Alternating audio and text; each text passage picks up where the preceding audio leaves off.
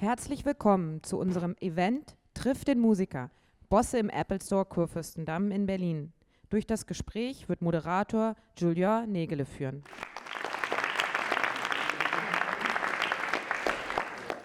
Ja, schönen guten Abend, schön, dass ihr alle da seid. Da wir ein bisschen verspätet angefangen haben, würde ich sagen, begrüßen wir einfach direkt den Musiker heute Abend Bosse. Also einen kräftigen Applaus für Bosse.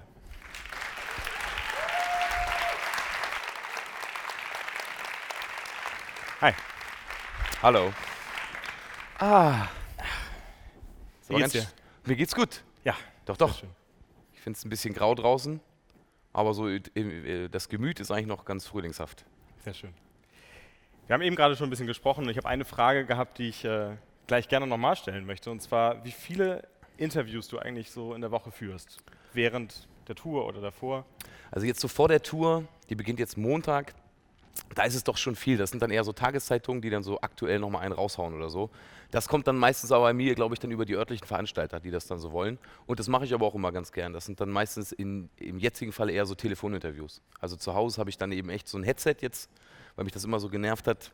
Und es sind dann am Tag manchmal so 15 oder 20.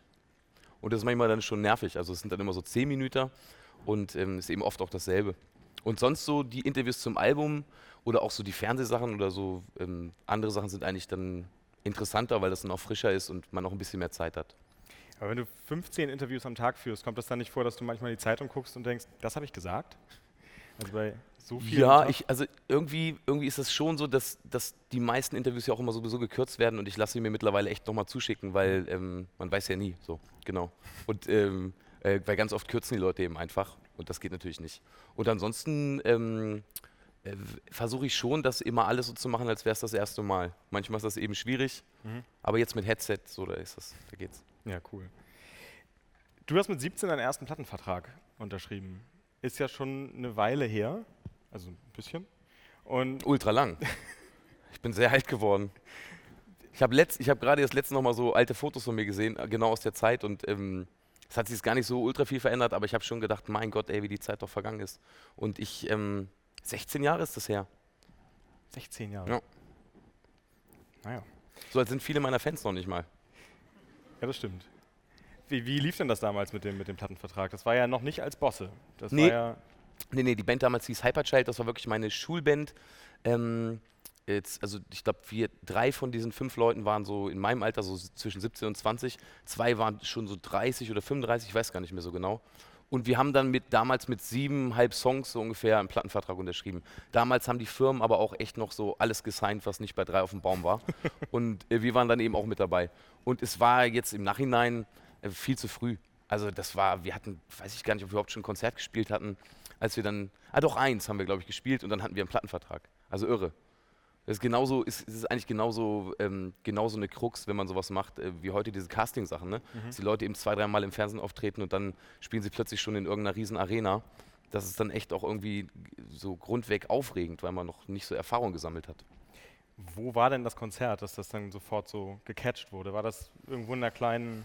Nee, Bar oder war das nee, auch das schon war, nämlich, das war auch schon so ein bisschen größer. Das war irgendwie so ein Musikwettbewerb von irgendeinem Radiosender in Niedersachsen damals und da haben dann eigentlich alle, ich bin Braunschweiger, alle Braunschweiger Bands haben da so mitgemacht und dann konnte man eine Runde weiterkommen und wenn man dann noch eine Runde weitergekommen ist, dann kamen dann eben auch die, ähm, die Typen von der Plattenfirma.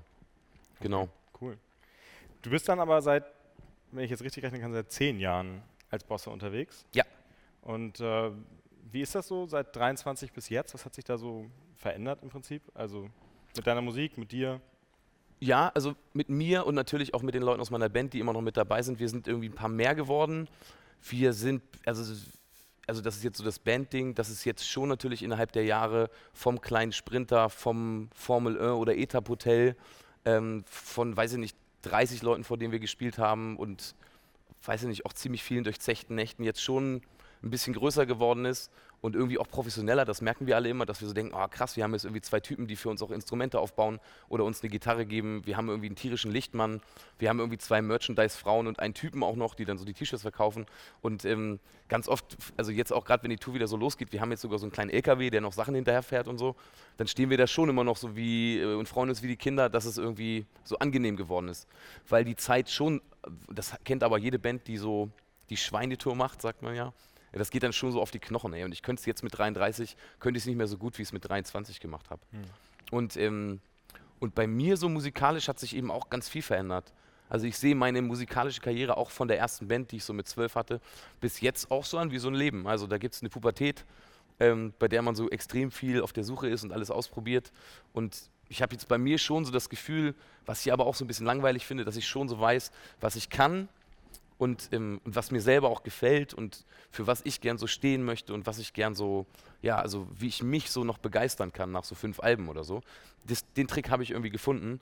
Und jetzt ist es dann eben an der Zeit, wieder neue Sachen zu entdecken. Mhm. Und das habe ich aber so mit 23, als Bosse losging, habe ich eben, da wusste ich nicht, was ich machen will und habe irgendwie alles gemacht, was ja eigentlich auch erstmal schön ist. Ja. Du bist mit Kraniche auf 4 eingestiegen, glaube ich, ne? von 0, 0 auf 4. Ja? Wie war das so? Also jetzt, als du dann gehört hast, so zack, 0 auf 4, vorher Ah. noch nicht? Das war, das war super. Also ich freue mich da. Ich, also Mhm. ich, also ich sehe dann oft so, so, so Pokale oder so, so Endgegner, kann man ja auch so sagen, dass man sagt, oh krass, das Album muss jetzt in die Charts und so. Es ist übrigens so, dass ich ähm, auch mit den Leuten von meiner Plattenfirma gesprochen hätte. Das ganze halbe Jahr vorher wären wir auf die Eins gegangen. Wir waren eben in dieser verrückten Woche mit Bowie, glaube ich, Depeche Mode Bon Jovi und nee, Depeche Mode kam eine Woche später. Achso, Bowie, Depeche Mode und Hertz. Ja. Hurz. gut. Und die waren eben vor uns, was ich durchaus äh, völlig in Ordnung fand. So, Ja. ne? Will ich denn vor John Bon Jovi in Chart sein? Warum nicht? Nein, Mann.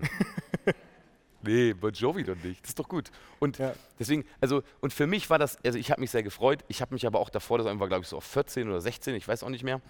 Aber für mich sind so andere Sachen wichtig. Also ich gucke mir zum Beispiel super gern die Vorverkaufszahlen meiner Tour an, wenn es so um Zahlen geht oder so. Und dann freue ich mich, wenn dann eben in Fulda 800 Leute kommen äh, und davor waren 200 da oder weiß ich nicht, oder die Vorverkaufszahlen von Berlin, die sind auch immer so tierisch. Ähm, das gucke ich mir dann so gern an. Und diese Chart-Erfolge, das finde ich dann so wichtig für die Leute, die dann irgendwie Tag und Nacht oder zumindest in der Bürozeit so dafür ähm, Kette geben, ne, dass das irgendwie funktioniert. Und genau, also für die Leute ist es dann wichtig und denen muss das gegönnt sein. Und das ist auch so bei diesen ganzen Preisen, auch so der Bundesvision und so. Ich freue mich darüber, aber ich hätte den dritten auch gut gefunden. Aber für alle anderen, die da so mitmachen, ist der erste, ist der erste super. Ja. So sehe ich das. Ähm, du hast natürlich einen ziemlich coolen Job, also das habe ich auch schon ein paar Mal von dir gehört, dass du eigentlich schon Spaß hast an deinem Job, das ist ja auch nicht schlecht. Was musstest du denn bisher so machen, was dir vielleicht keinen Spaß gemacht hat, weil die Musik noch nicht das Hauptverdien der Hauptverdienst war? Also hast du da viele andere Jobs oder konntest du die ganze Zeit davon leben? Ja, ich, also Nebenjobs habe ich immer gemacht, aber auch das ist irgendwie normal. Ne? Es gehört zum Musikmachen irgendwie dazu, dass man erstmal arbeitet, um irgendwie Geld für die Musik zu haben. Und ähm, ich habe, glaube ich, in den ersten Jahren so hart miese gemacht mit meiner Musik, das kann man sich eigentlich gar nicht reinpfeifen aus heutiger Sicht. Jetzt habe ich auch ein Kind und so, ne? Also, und dann habe ich eben, ja, habe ich eben Geld reingeholt wie ein Verrückter. Ich habe gekocht hier in Berlin, äh, in so einem Laden, der heißt Die Weinerei. Ich habe irgendwie, Kennt man. kennt man, ne? Ja. Mittlerweile ist es so ein Trendladen, der auch Ja. in diesen ganzen äh, Touri-Büchern steht. Hm. Da geht man jetzt hin. Damals war der auch schon schön. Das ist ein, ist ein gutes Konzept. Man zahlt einen Euro äh, für, eine, für eine Tasse, da kannst du Wein reinbekommen und man zahlt einen Euro für einen Teller, dann kannst du essen. Und ich hatte damals den veganen Abend am Dienstag. Mit meinem Freund Thomas. Und der kam gut an. Und eigentlich war es ein schöner Laden, weil es eben so vom Politiker über den äh, Typen, der so durch Mittel läuft, über aber auch ärmere Leute, die natürlich ähm, einfach gut essen konnten für nicht so viel Geld, konnte man hin. Und am Ende des Abends hast du gesagt, es hat mir gut geschmeckt, hier ist der 20 oder der 100er, das gab es eben auch. Oder ich habe eben nichts und dann war das aber auch okay. Und das war eigentlich ein schönes Konzept. Ansonsten habe ich irgendwie im Callcenter gearbeitet und äh, habe auch im Hafen schon Kisten geschleppt und ich habe irgendwie alles gemacht. Habe auch moderiert. Das war eigentlich ganz gut. Ich habe dann irgendwie so für, ähm, für Schnapsmarken rummoderiert, weil ich dann irgendwie die, die Chance hatte, innerhalb von anderthalb Monaten das zu verdienen, was ich im Callcenter in fünf Jahren verdiene oder so. Und dann konnte ich mich eben locker machen und dann weiter Musik machen. Ja, cool. Und jetzt bei deinem jetzigen Job, was bringt dir da am meisten Spaß? Hat ja auch, Musiker hat ja verschiedene Etappen. Du musst irgendwann mal eine Zeit lang vielleicht in dich gehen, mal irgendwie Texte sammeln, Texte schreiben, dann gehst du irgendwann auf Tour. Was von diesem ganzen Ablauf, den wir vielleicht auch gar nicht alles kennen, was genau bringt dir da am meisten Spaß? Warum machst du Ja, das? also es macht mir immer alles dann so richtig Spaß, wenn es irgendwie. Na, wenn's, wenn's, wenn die Zeit dafür ist, so sage ich das immer. Also ich glaube, so könnte man es sagen. Ist es dann so, jetzt tue ich eben und jetzt ist es im Moment überhaupt gar keine Zeit für mich, irgendwie mich hinzusetzen und, und zu sagen, ey Mann, jetzt legst du dich mal drei Monate aufs Sofa und hast vielleicht gute Ideen oder du fährst durch die Gegend oder du machst frei oder du gehst nur Eis essen oder so. Die Zeit ist im Moment nicht, aber ich weiß, nächstes Jahr kommt die irgendwann und ich freue mich da gerade schon drauf. Und so ist das immer. Immer wenn das Jahr so sich, äh, sich so neigt, dann merke ich das im Körper. Also dieses Jahr ist so das physische Jahr. Ich hab, wir waren extrem viel unterwegs und ähm, genau, man wird jetzt so müde und ich freue mich jetzt aufs nächste Jahr. So nach Weihnachten, wenn es dann so losgeht, dass ich wieder schreiben kann und wieder so das mache und mein Handy aushabe und so weiter. Und, ähm, und wenn ich das drei Wochen mache, dann will ich wieder auf die Bühne. So ist das leider. Und wie lange nimmst du dir denn dann Zeit für deine Songs? Also drei Wochen reichen ja wahrscheinlich eher nicht. Sondern nein, nein, nein. Wie lange nimmst du dir da Zeit, um so ein Album zu schreiben oder auch einen einzelnen Song? Also vom Song bis zum Album? Ja, also ich habe jetzt, ich jetzt eben so angefangen vor noch gar nicht allzu langer Zeit und habe, glaube ich, so vier ganz gute, habe aber bestimmt schon wieder 20 schlechte geschrieben.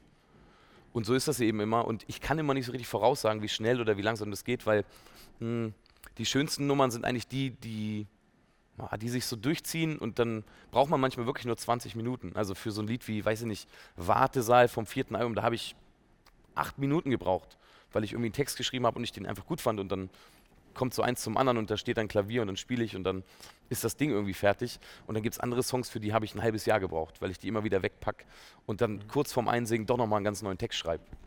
Und wie ist dieses Ganze, also wenn man aufs letzte Album guckt, wie ist das entstanden, Kraniche? Ich habe gelesen, ist teilweise auch in Istanbul entstanden. Das merkt man ja auch bei der Musik. Es gibt einen Song darauf, der Istanbul ja. heißt, aber auch so überhaupt von, der ganzen, von den ganzen Arrangements.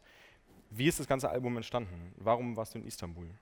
Na, also in Istanbul war ich, weil meine Frau Halbtürkin ist und in der Türkei einen Kinofilm gedreht hat. Meine Tochter war damals noch in der Kita und für uns war das dann die Chance, um rüber zu machen. Dann haben wir irgendwie äh, in Hamburg alles dicht gemacht und sind wirklich nach Istanbul gezogen und waren da eine ziemlich lange Zeit. Und haben, also meine Frau hat gearbeitet, ich hatte wirklich frei und ich habe meine Tochter in die Kita gebracht und dann, genau, und dann habe ich angefangen, Leute, also mich zu kümmern, nette Leute kennenzulernen. Ähm, äh, äh, verschiedene Musiker, Journalisten, ich habe irgendwie zwei tolle Schauspieler kennengelernt, die am Ende dann eben auch diese Instrumente gespielt haben, die ich eigentlich am tollsten fand. Das waren Ud und Sass. Genau. Und die Frau von dem einen Typen, der Sass gespielt hat, hat eben noch Kürbisgeige gespielt. Und, ähm, und so hat eigentlich für mich das Album begonnen. Also, dass ich wirklich in der Türkei war und ich dachte, ach geil, ich glaube, ich mache jetzt irgendwie ein orientalisches Album, was natürlich abstrus ist, aber ähm, ähm, das war so der Anfang. Und dann war das Lied Istanbul da und, und, danach hatte ich das Gefühl, da ist so ein, da ist der Knoten geplatzt und ich und dann ist es wieder gesprudelt. Und dann war es auch egal, wo ich bin. Aber ich habe es wirklich in Istanbul. Wir hatten da so eine kleine Dachterrasse. Ich konnte eigentlich ziemlich gut, wobei das eigentlich eine billige Gegend war. Wir haben über einer Disco gewohnt, die heißt Riddim. Die war abends immer ordentlich laut. Mhm. Ähm, konnte ich eben trotzdem einen Hauch, den Bosporus sehen ähm, und, äh, und die Schiffchen. Und ich konnte da richtig gut schreiben und arbeiten. Wo hast du dir in den Jahren davor die Inspiration hergeholt? Also da kann man ja sagen, okay, neuer Einfluss von außen, komplett anderes Leben. Da kommt vielleicht ganz viel an Eindruck auf einen. Wie war es vorher bei den anderen Alben? Warst du auch immer woanders? Oder? Ja, die es geht, mir geht es eigentlich nie um die Inspiration, sondern mir geht es echt so um die Ruhe und dass man sich auf irgendwas fokussieren kann. Und ich, also das brauche ich eben als Musiker, weil ich bin eigentlich auch so ein Typ und ich kenne auch keinen Musiker, der anders ist als ich. Alle sind immer so, dass es immer super ist, Sachen anzufangen und dann, ähm, und dann verläuft sich das aber alles so. Ne? Mhm. Ich glaube, das ist auch ein Grund, warum einfach, weil viele Sachen ja so interessant sind, kriegt man total vieles eben auch nicht fertig. Und äh, zu meinem Beruf gehört es ja, also ich weiß dann eben, ey Alter, wenn du es nicht schaffst, 15 gescheite Nummern an den Start zu bringen, dann kannst du nie wieder auf Tour gehen oder so. Ne? Und das ist dann so der einzige Druck, den ich mir selber so mache, dass ich denke, ich möchte jetzt fertig werden und ich möchte, und dann brauche ich Zeit. Also dann, und dann brauche ich auch nicht, ich brauche nicht den Bosporus oder den Ozean, um da irgendwie klarzukommen, aber ich brauche Ruhe. So, ne? Und die Inspiration, die habe ich mir schon in den zwei Jahren vorher geholt. Also die, die ist ja die ganze Zeit da. Also es gibt ja so viel zu erleben und es gibt so viele Sachen, über die es sich wirklich lohnt zu sprechen daran hapert es eigentlich gar nicht, sondern es ist eigentlich eher so die Muße, das ja mal wirklich abzuschalten und mal nur das fertig zu machen. Hört Bosse Bosse? Nee. nee, echt nicht. Weil du dich selber nicht hören kannst oder weil du in dem ganzen Produktionsprozess deine Songs zigtausendmal rauf und runter gehört hast und jetzt denkst du langsam ist auch mal gut? Darf ich es dir sagen? Ich weiß nicht, sind, wir sind ja alle schon über 13, ne? Robbie Williams hat es eigentlich auf den Punkt gebracht, als er mit, mit Charlotte Roche mal gesprochen hat. Äh, das war dieselbe Frage und er hat gesagt, seine eigene Musik zu hören ist wie sein eigenes Sperma zu trinken. Der ist nicht von mir. Und ist, ähm, ja, es ist irgendwie so, man muss es sich ja vorstellen. Ich meine, es ist mir jetzt nicht mehr so unangenehm wie früher. Also früher war es dann wirklich so, ich kann mich überhaupt nicht auf Fotos sehen, ich, ich, konnte mich, äh, ich konnte mich nicht hören und mittlerweile kann ich zumindest schon mal ein Musikvideo abnicken und kann sagen, ja, je weniger ich vorkomme, desto besser äh, dann kann ich es mir wesentlich angucken. Da habe ich dann wirklich Freude bei. Und dann müssen immer alle so äh, kämpfen. Also ähm, gerade die Leute, die dann ja auch Lust haben, dass ich dabei bin, die müssen mich dann immer doll überzeugen. Und oft gibt es dann so zwei Versionen von Videos oder auch nicht, aber dann tauche ich immer so ein bisschen auf. Das sind immer die besten. Und, ähm, und mit der eigenen Musik ist es so, ich meine, ich, ich, ich hänge dann da in diesem Studio, das muss man sich vorstellen. Also ich schreibe das Ding, dann fühle ich was dabei. Und das Gefühl, was ich dann fühle, das muss erstmal wiederkommen das kommt dann vielleicht nochmal wieder, wenn ich im Studio so zwei, drei Momente habe, wo ich denke, ah, guck mal, da ist wieder dieses Gefühl, warum dieses Lied überhaupt existiert. Ne? Also der Grund, warum das da ist. Meine Gänsehaut oder mein Tanzschritt oder was auch immer. Denn das nächste Mal, dass das dann kommt, ist live. Dann tanzen die Leute und ich tanze und da ist irgendeine Energie und dann merke ich wieder, ah, guck mal, das ist wieder der Grund dafür. Aber die Wahrheit ist, wenn ich schönste Zeit 500 Mal im Radio höre und davon aber noch acht Wochen lang über den Bassdrum-Sound gemeckert habe, ey, dann kann ich mir dieses Gefühl nicht mehr holen und dann ist da noch meine eigene Stimme die höre ich ja auch noch selber den ganzen Tag, wenn ich so laber, dann ist das echt schwierig, ey. Wie machst du das denn bei einem Auftritt? Holst du dir das aus dem Publikum oder? Das ist dann irgendwie nochmal anders. Also Auftritte haben für mich eher was mit Energie zu tun und ähm, da zurück in so einen Moment zu finden. Und ich habe das dann schon so, dass wenn ich auf der Bühne stehe, dass ich dann immer weiß, ähm, und das schaffe ich eigentlich, oder wir schaffen das auch als Band so ganz gut, schon immer in diesem Moment zu sein. Das, das ist ja manchmal auch schwierig. Ne? Ähm, Gerade bei so Sachen, wo man so aufregt ist, ist es so schwierig. Dann guckt man die Leute, wow, das sind ganz viele Leute auf so einem Festival. Und dann denkst du so, dann guckst du, wow, sind das viele Leute, wow, wow, wow. Und dann ist die halbe Stunde schon um und du kannst nach Hause gehen. Und ähm, für mich ist immer so wichtig, dass ich in diesem Moment bin, dass ich das schaffe vorher, dass wir uns alle so, äh, dass wir das alles schaffen, uns so zu fokussieren, dass wir auf die Bühne gehen und da brennen. Und das geht immer nur, wenn dieser Moment wieder da ist. Und durch die Leute ist es natürlich so. Also die fühlen dann im besten Falle auch alle, die fühlen da was. Die haben dann vielleicht eine Geschichte mit irgendeinem Lied. Das spürt man sofort. Und dann dancen die und dann, ja, und so treiben, treiben die uns auch an. Und dann wird das irgendwann gut. Ich meine, wir kennen das vielleicht alle aus unserem Job, dass man irgendwann Dinge einfach nur noch abspult. Also ich meine, wenn man live auf einer Bühne steht, ist die Gefahr vielleicht ein bisschen geringer, weil jeden Tag was anderes passieren kann. Aber hast du das manchmal, dass du während des Textes denkst, oh Gott, wie geht es denn eigentlich weiter? Oder, oder läuft das im, einfach im Hintergrund irgendwann nur noch ab, wenn man jeden Abend die, die Texte abspult, sage ich mal in Anführungszeichen? Nee, ich sehe das dann schon. Also ich sehe das so vor mir, wenn ich das singe. Mhm. Also das, das habe ich so. Also ich habe da, weiß nicht, ob, ich das, ob da immer dieselben Bilder sind, aber die Abende, an denen man so das Gefühl hat, ich habe das eigentlich gar nicht, also weil ich auch nicht mehr so aufgeregt bin, egal wo ich bin, habe ich vorher immer so ein bisschen Schiss, also dass ich mich da nochmal hinbringen kann. Mhm. Aber das passiert dann doch immer von alleine. Weil die zwei Minuten, bevor du hochgehst, die sind dann eben so. Und ja, und man muss das merken, sonst muss man sofort aufhören, finde ich. Mhm. Genau, also das, das bedeutet, wenn ich das nur so mit links machen würde und ich ähm, mich dazu nicht mehr bewegen könnte und ich dabei nichts mehr fühle, dann muss man es sein lassen. Sonst macht man das nur noch aus irgendwelchen Gründen und das ist dann nicht gut. Hattest du denn mal so einen richtigen peinlichen Moment auf der Bühne? Tausende. Was war denn der schlimmste? Der allerschlimmste Moment in meinem ganzen Leben war, da habe ich in, in so einem kleinen Club in Cuxhaven, glaube ich, gespielt oder irgendwo auf meiner Ecke, Bremerhaven kann es auch gewesen mhm. sein. Und ähm, damals haben wir noch vor sehr wenig Leuten gespielt. Und bei mir ist es so, dass ich bei dem, bei dem Laut K und KL manchmal im schlimmsten Fall schon als Kind auch immer so gespuckt habe. Da kam mir immer was aus dem Mund, ganz oft. Und bei dem Konzert habe ich eben äh, habe ich gesungen und habe zwischendrin eine Ansage gemacht. Und das Mädchen in der ersten Reihe, die alles mitsingen konnte, hat eben einen riesengroßen Rotzefaden von mir hier hingespuckt gekriegt. Und dann hat die eben immer so geguckt. Und, und ich habe die dann auch nie wieder gesprochen. Ich, es war mir auch so unangenehm, dass ich mich nicht mehr entschuldigen konnte. Und sie hat es aber auch da gelassen. Und ich wurde auch schon mal angespuckt von dem Bassisten von Biohazard, was ich damals aber ganz gut fand. Ähm, aber das war, glaube ich, das war mir bis jetzt echt am peinlichsten, dass ich die, das war auch so richtig eklig. Also so als so eine Art Brosche, könnte man sagen. Das trägt sie vielleicht in Ehren. Ich weiß es nicht. Und es hat mir wirklich so leid getan und die konnte dann auch nichts sagen. Und dann war die auch irgendwann plötzlich weg und oh Gott, oh Gott. Oh Gott.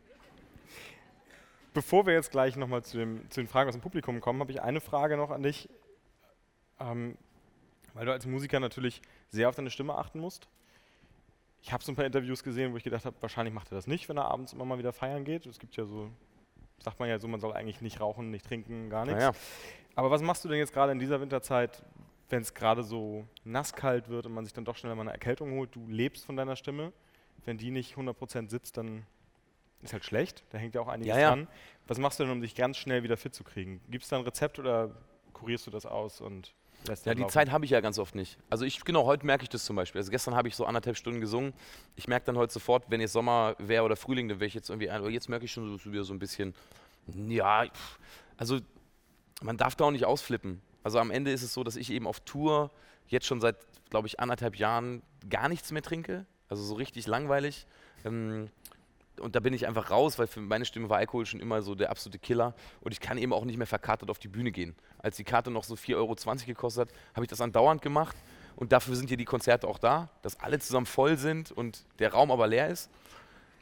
Und jetzt, jetzt kann ich das nicht mehr. Also ich habe ja so eine Grundverantwortung ähm, allen anderen auch gegenüber. Ne? Und ich, ich weiß eben ganz genau, was passiert. Wenn, wenn ich ausfalle, weil ich irgendwie verkatert bin und meine Stimme nicht funktioniert, dann gehen also allein von meiner Crew 18 Leute erstmal nach Hause. Ne?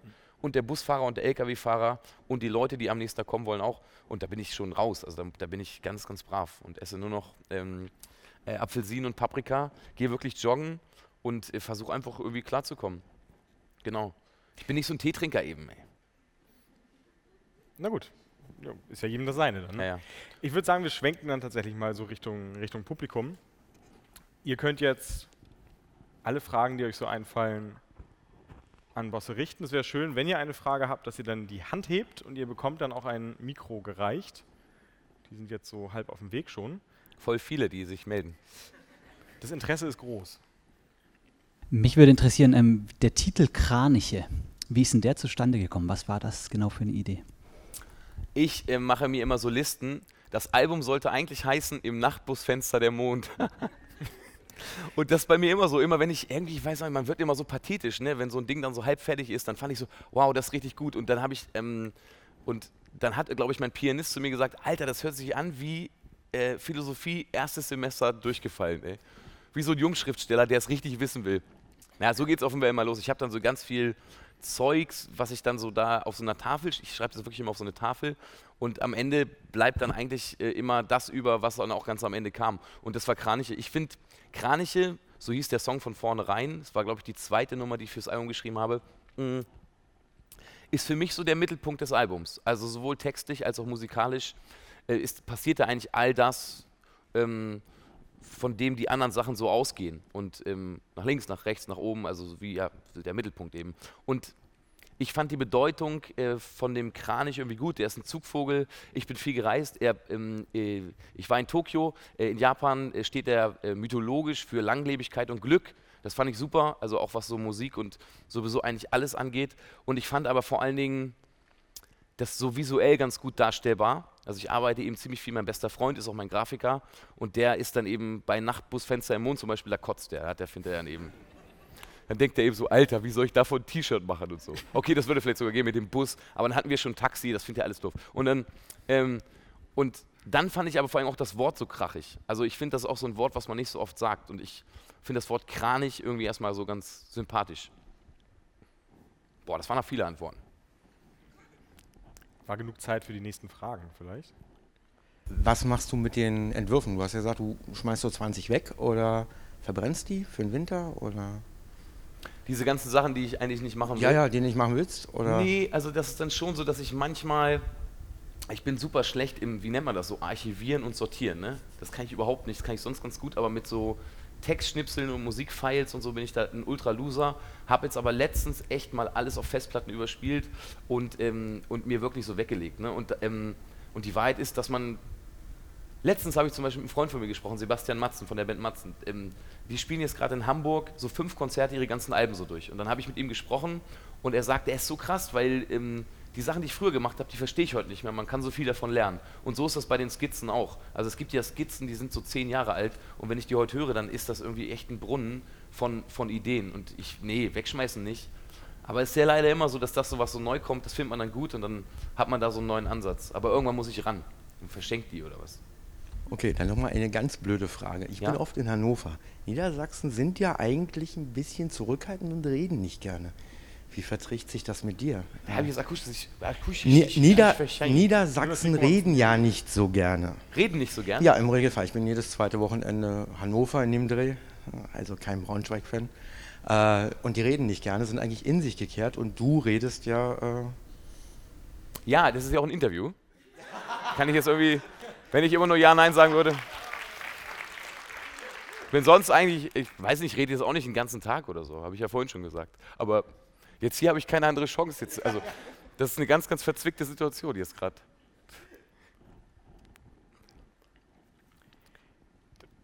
Da vorne ist noch eine Meldung. Wunderbar.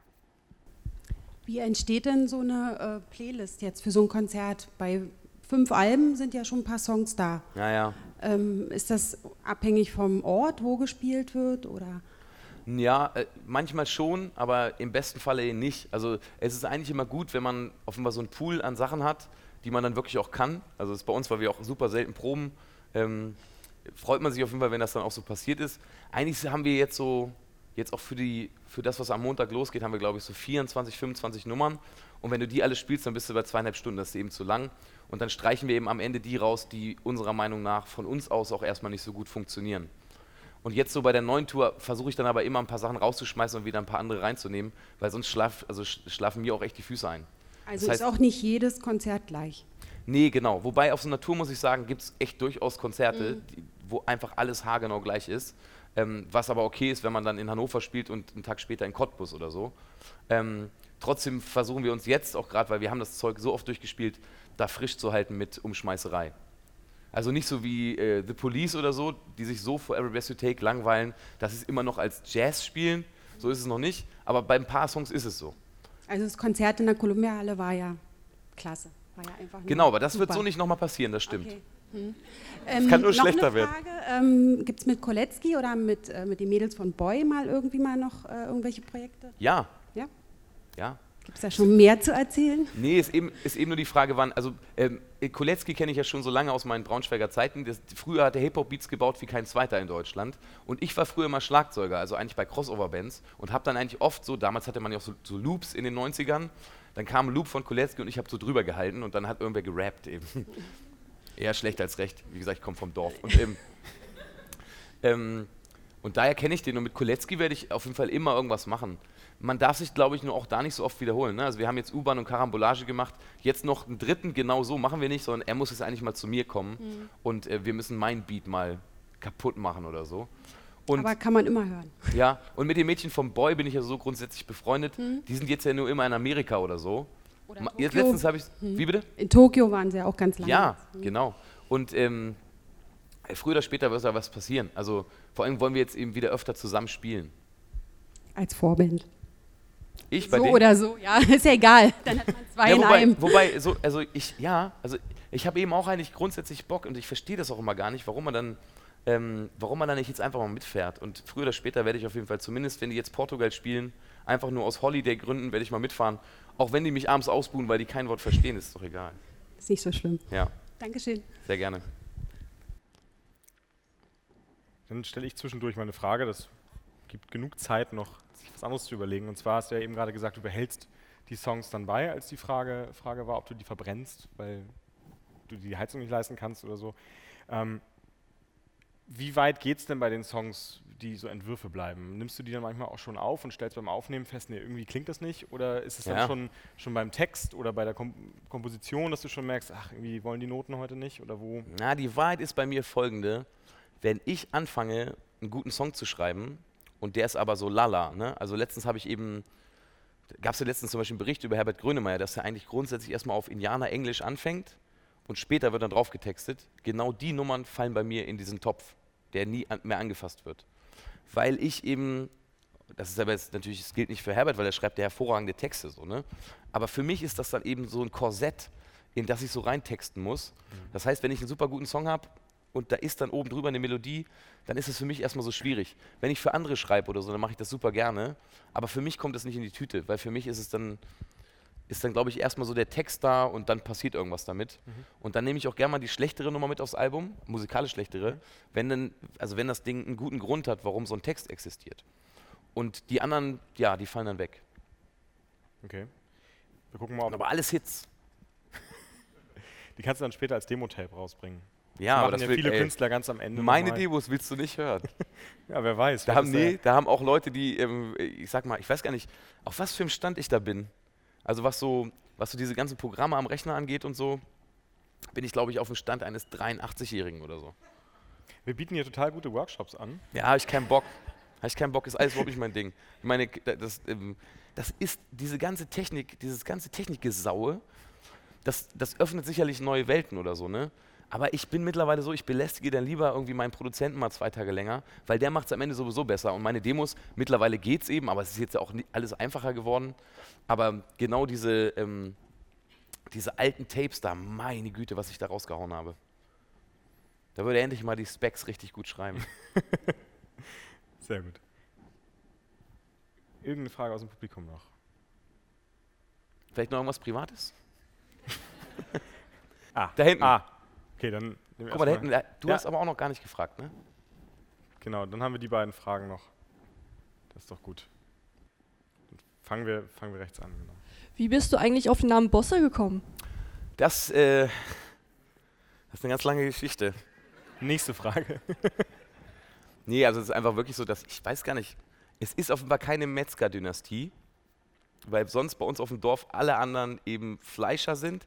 Ich glaube ja, dass, dass mein Name am Ende daher kommt, ähm, es gibt eben einen großen Tannenbaumfabrikanten und ich glaube, ich stamme von dem ab. Also es ist mein Nachname. So bin ich drauf gekommen. Also hast du jetzt nicht irgendwie da noch irgendwelche anderen Sachen mit rein interpretiert? Nein! Was jetzt? Cheffe meinst du? Wegen Cheffe? Das wäre auch cool. Der Cheffe. Ja, es wäre eben so im Hip-Hop-Kontext, also gibt es das ja durchaus. Nee, aber es ist einfach echt stumpf mein Nachname. Und es ist ja, weiß ich nicht. Ich weiß auch nicht richtig. Ich glaube, die Leute finden es erstmal so ein bisschen entweder wie ein Hund oder so Astrid Lindgren-mäßig eben. Aber mittlerweile gibt es ja viele Kinder, die Bosse heißen. Und ich habe immer noch die Chance, meinen Sohn Bosse Bosse zu nennen. Das hätte echt was. Das hätte echt was, ne? Ja. Naja. Dann nehmen wir eine let letzte Frage noch, die war da hinten schon, genau. Ja, genau. Also jetzt, wo du am Montag auf Tour gehst, würde mich mal interessieren, hast du ein, äh, eine Stadt, wo dir das Publikum dich bisher am meisten überzeugt hat? Ja, es ist, also es ist schwierig. Ist mittlerweile echt schwierig, weil, also es war, in Berlin ist es immer super, weißt du ja. Und in Hamburg ist es auch immer toll und in München ist es auch immer toll und das sind dann immer die Städte, wo dann einfach auch mittlerweile mehr als 3000 Leute kommen oder so. Aber ich weiß nicht, zum Beispiel bei der letzten Tour habe ich in Neubrandenburg gespielt und es sind. Hast du uns gerade nach Neubrandenburg gebeamt? Ja. Heimspiel für die Neubrandenburg. Genau. Und ähm, das machen wir jetzt zum Beispiel im Februar. Ne? Das sind dann oft so die Städte mit Urk, die man dann so vergisst. Magdeburg, Augsburg, Würzburg, Neubrandenburg. Und da gibt es super viele. Ich glaube, die werden im. Sind das eigentlich schon C-Städte? Von der Größe her. Braunschweig, da komme ich her, das ist ja auch so eine Stadt, die ist noch kleiner eigentlich als die, die ich gerade genannt habe. Und ich weiß nicht, also so ein Konzert in Neubrandenburg, wo ich so hinfahre und denke, sag mal, habe ich das eigentlich überhaupt schon mal in meinem Leben mehr als zweimal ausgesprochen? Und dann ist aber plötzlich die Hütte voll und, ähm, und das funktioniert. Das sind dann eigentlich so die Abende, weil man da so reingeht und nichts erwartet. Hier in Berlin ist ja schon so, da ist dann auch für uns immer so ein Druck auf dem Kessel, weil da kommen irgendwie alle, die wir kennen. Und ich habe hier auch mal sehr lange gewohnt und dann ist die Columbia-Halle ausverkauft und dann denkt man so, oh. Und Neubrandenburg ist eher so, da fährst du hin und denkst dir so, oh. Und dann wird es plötzlich, uh. So. Und das sind dann immer so die Sachen, Du habe ich das jetzt gut vorgemacht? ja, du denkst A und es wird U. Ja, genau. Und sonst gibt es keine Stadt, die ich da präferieren würde. Es, äh, also auch in Fulda spielen wir, also haben wir schon tierische Konzerte gespielt. Okay. Dann danke dir, wir sind am Ende der Zeit angekommen. Oh, schon. Oh schon, das ging ganz fix. Ja. Herzlichen Dank, dass du da warst. Ja, ich freue mich. Hat mir sehr Danke viel für die Spaß Einladung. gemacht. Ja, sehr gerne. Und dann bis zum nächsten Mal vielleicht. Ja. Noch einen Schluck. Genau. Dankeschön. Prost. Tschüss, Bosse. Danke.